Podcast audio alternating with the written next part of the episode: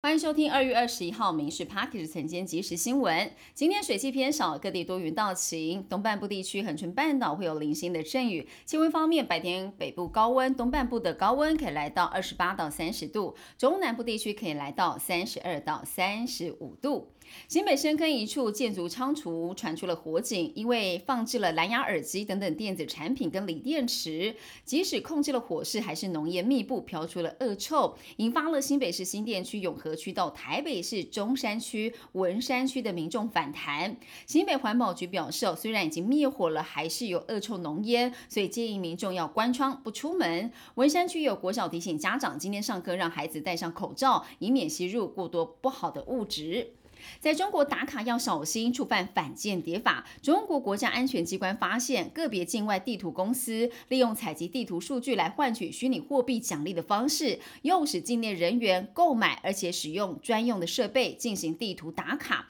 非法采集到敏感地理空间的资讯数据，而且上传到境外的服务器。所以提醒中国民众不随意打卡，以免触犯了反间谍法。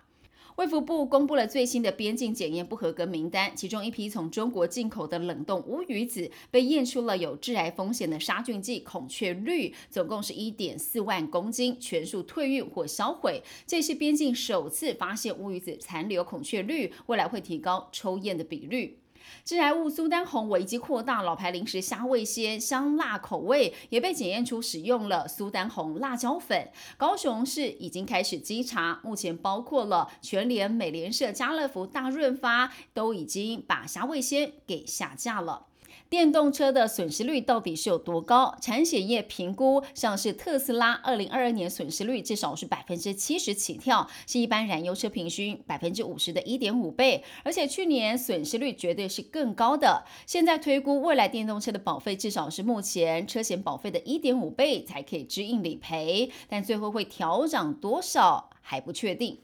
医师高薪，但是科别不同，高低落差不小。因为健保点值被视为是医师的基本薪。那么根据一百一十一年资料显示，内科系的点数最高，再来是附件科、泌尿科，至于儿科、妇科还有病理科、麻醉科是排在末段班。而妇科、儿科因为经常会有医疗纠纷需要轮班，不少没有分科住院医师避之唯恐不及，导致很多的医院急缺这两科心血医师。南韩医疗部门传出了超过六千四百名的实习跟住院医师集体请辞，万名医科学生休学，为的就是抗议政府从明年开始要增加医学生人数的新政策。目前已经有一千六百名医师离开岗位了，外界很担心现在的医疗量呢，恐怕只能够撑两到三周。印尼刚结束总统大选，官方计票作业还在进行。这次大选是有两亿多的选民，工作繁重。当地选务最高官员表示，从上周三投票到前天这五天，已经有四千多人过劳生病，八十四人不幸丧命。这也让印尼大选不只是全球单日最大，恐怕也是数一数二的致命选举。每个人每天要花将近三分之一的时间来睡觉，但怎么样睡得更健康舒适，成为了很多人关心的话题。日本一项研究指出，民众就寝时如果使用高度超过十二公分以上的枕头，恐怕会提高发生椎骨动脉剥离，甚至是引发中风的风险。以上新闻由民事新闻制作，感谢您收听。更多新闻内容锁定下午五点半《民事 Parks 晚间即时新闻》。